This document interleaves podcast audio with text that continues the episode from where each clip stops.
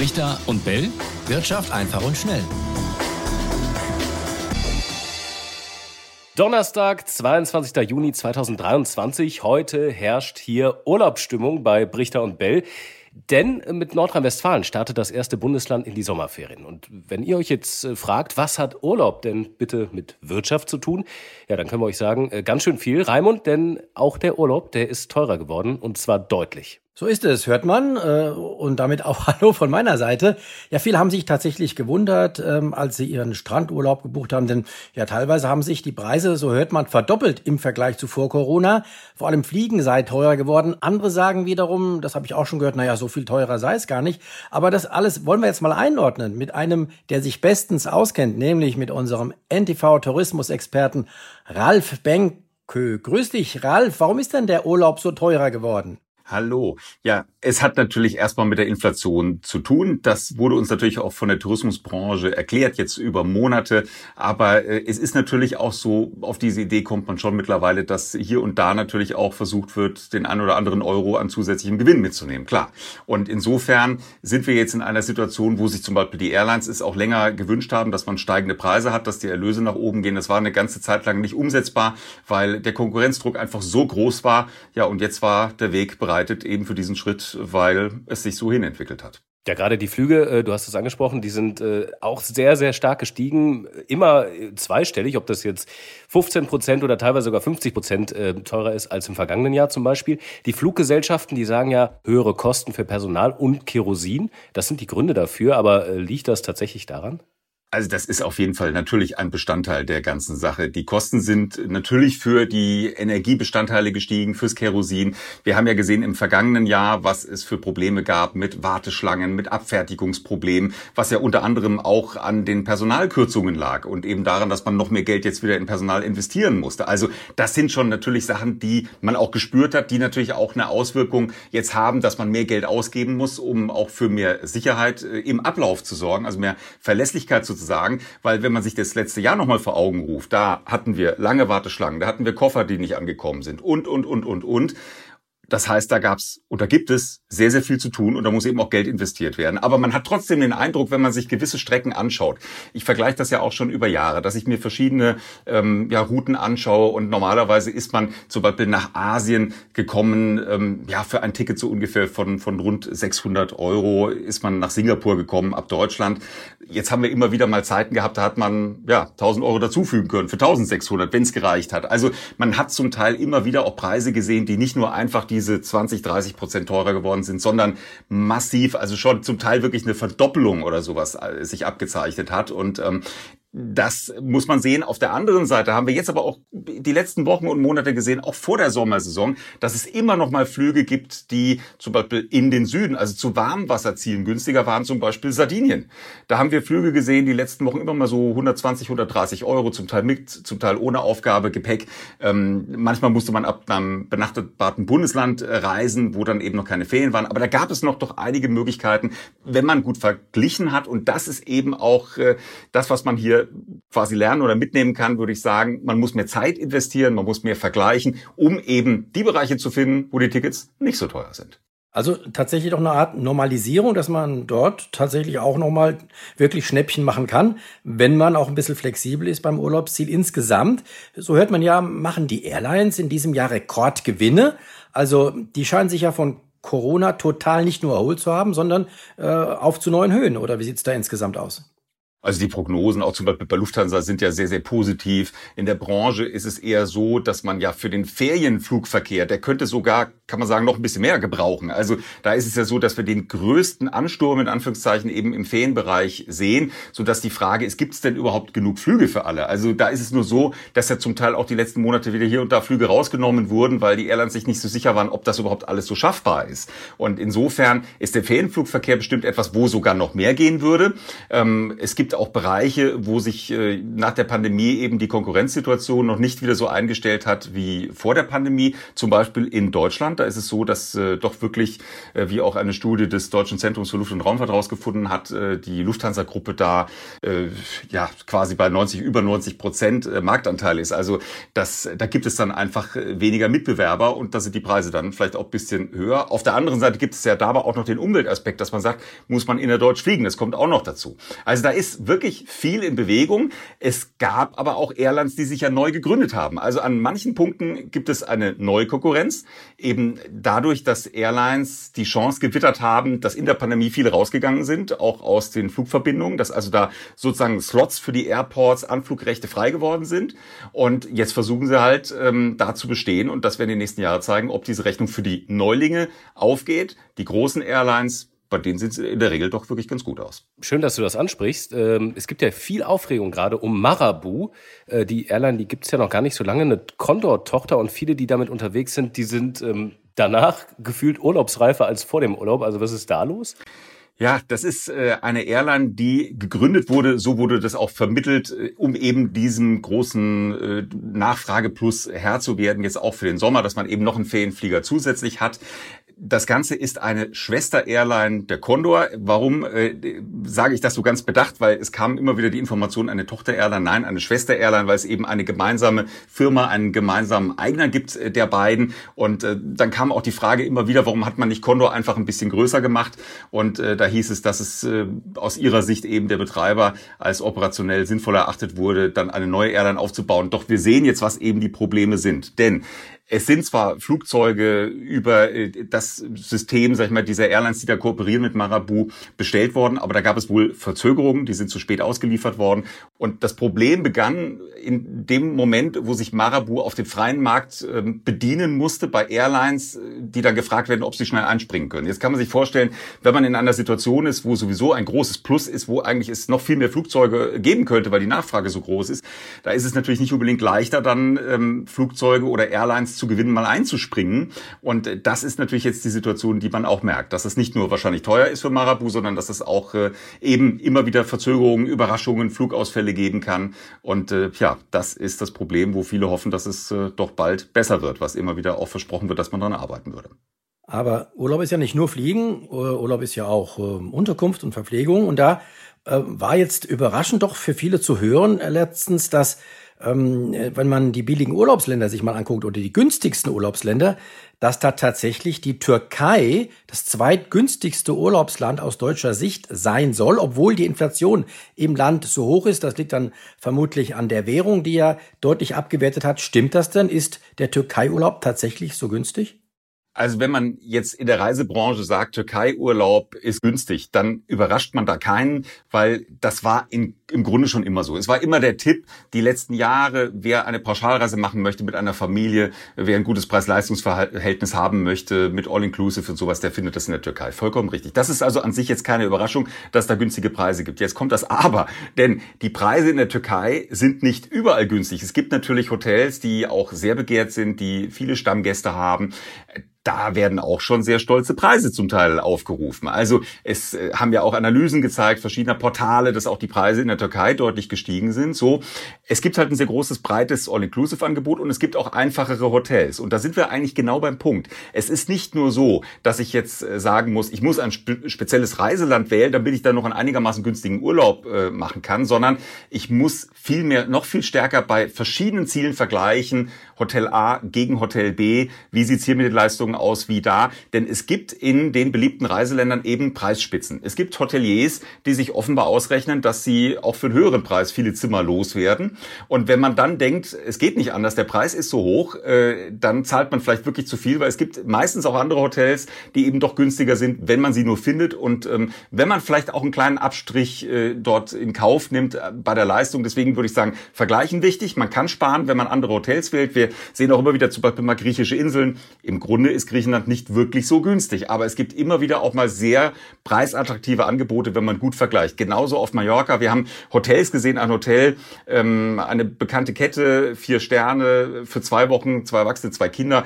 Das, das lag jetzt äh, die letzten Monate immer wieder mal über 8.000 Euro, 8.500, 9.000, 9.500 Euro äh, für einen in Anführungszeichen normalen Urlaub äh, am Mittelmeer äh, in einem ordentlichen Hotel. Also das sind natürlich schon extreme Preise, aber es gibt es gibt Hotels, die deutlich günstiger sind. Die sind vielleicht nicht in der ersten Strandreihe. Die gibt's auch auf Mallorca. Festlandspanien ist zum Beispiel auch ein Punkt, also eine Region, in die man schauen kann. Und dann muss man sich natürlich oder sollte man sich überlegen, wenn das mit dem Budget gar nicht passt. Also Tunesien kann man probieren, Bulgarien kann man probieren, Ägypten kann man vergleichen.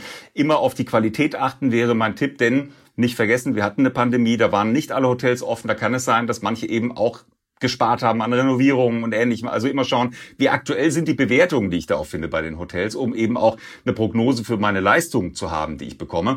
Und dann kann man vielleicht auch den richtigen Leistungsmix zum Sparen finden.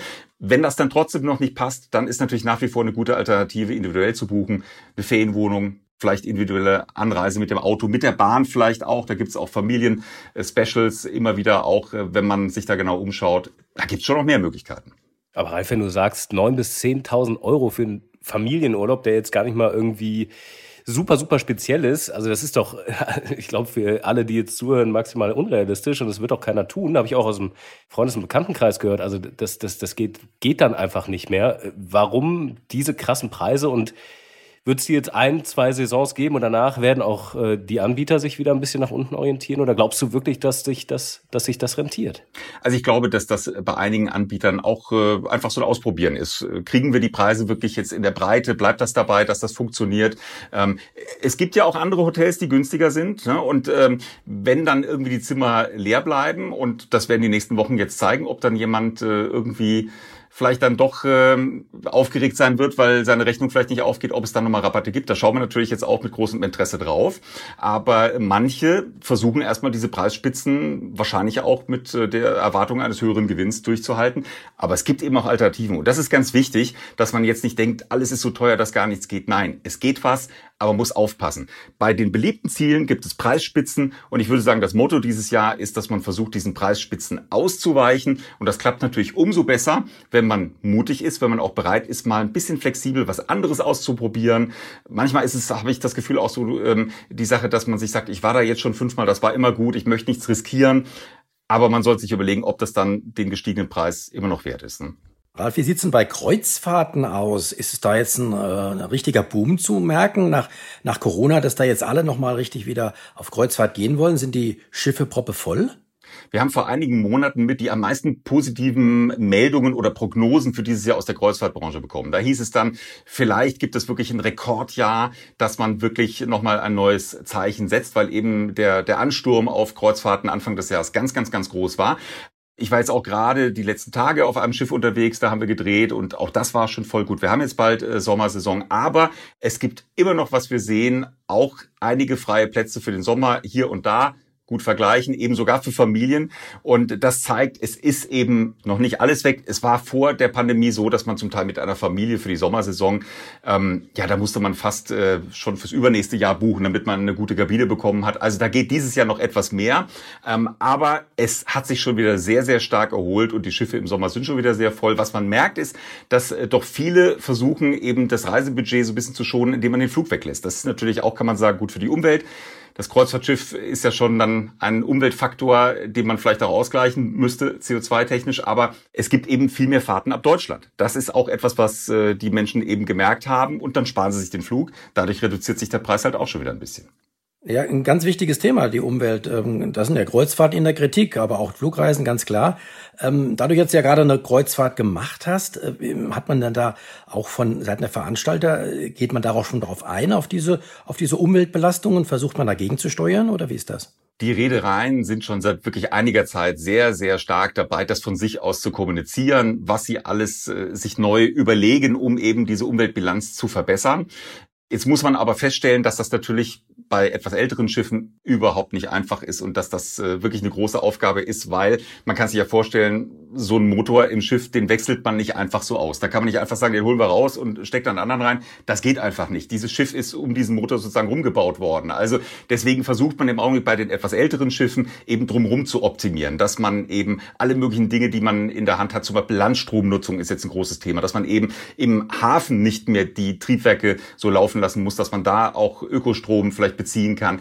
Da sind aber die Häfen jetzt auch nicht da, noch nicht alle bereit. Da, da arbeitet man dran. Dann wird natürlich auch an Bord optimiert, dass man Restwärme nutzt, um, um zum Beispiel den Pool zu heizen und so weiter. Also da gibt es schon sehr, sehr viele Projekte. Es gibt zum Beispiel bei AIDA jetzt auch ein Schiff, das äh, jetzt das erste Mal auch eine größere Batterie an Bord hat, um eben auch mal testweise eben so wie wir gehört haben, eine halbe Stunde auf Batteriekraft dann fahren zu können. Also da ist eine ganze Menge in, in Vorbereitung und in Entwicklung, aber man sieht auch, der Weg ist wirklich lang, weil bis zur CO2-neutralen Kreuzfahrt, also die Branche setzt sich immer das Ziel so 2050 und so. Also es wird ein, ein langer und schwieriger Weg, weil es einfach bei der Kreuzfahrt nicht so einfach zu lösen ist, das Ganze.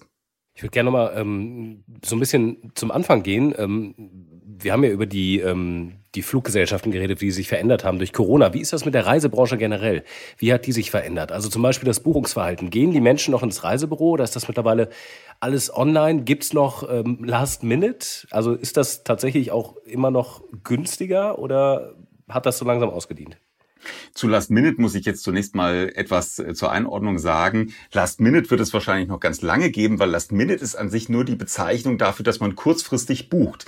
Aber solche Last-Minute-Tickets, die man kurzfristig bucht, die müssen eben nicht automatisch günstig sein. Und das war in der Vergangenheit so. Da war man es eben gewohnt, wenn man Last-Minute bucht. Last-Minute-Reisen waren immer günstig. Das waren Restplätze, Schleuderpreise und so weiter. Ja, und das hat sich eben gezeigt, dass das äh, dadurch auch, dass die Branche eben viel vorsichtiger rangegangen ist, dass man eben nicht mehr so stark ins Risiko gegangen ist, dass man zum Teil mit den Partnern, den Geschäftspartnern eben auch verhandelt, dass man gewisse Kontingente wieder zurückgeben kann, wenn sie nicht so stark abgenommen werden. Und dadurch hat sich die Lage insofern insofern verändert, dass nicht mehr so viele Restplätze entstehen. Die Branche hat das optimiert, versucht die zu verringern und zu vermeiden. Und deswegen kann es eben sein, dass Last Minute bedeutet, ich zahle mehr. Man hat ja gesehen, in der Pandemie viele äh, waren unsicher und haben eben spät gebucht, weil sie bis kurz vorher warten wollten, wie dann die Lage ist.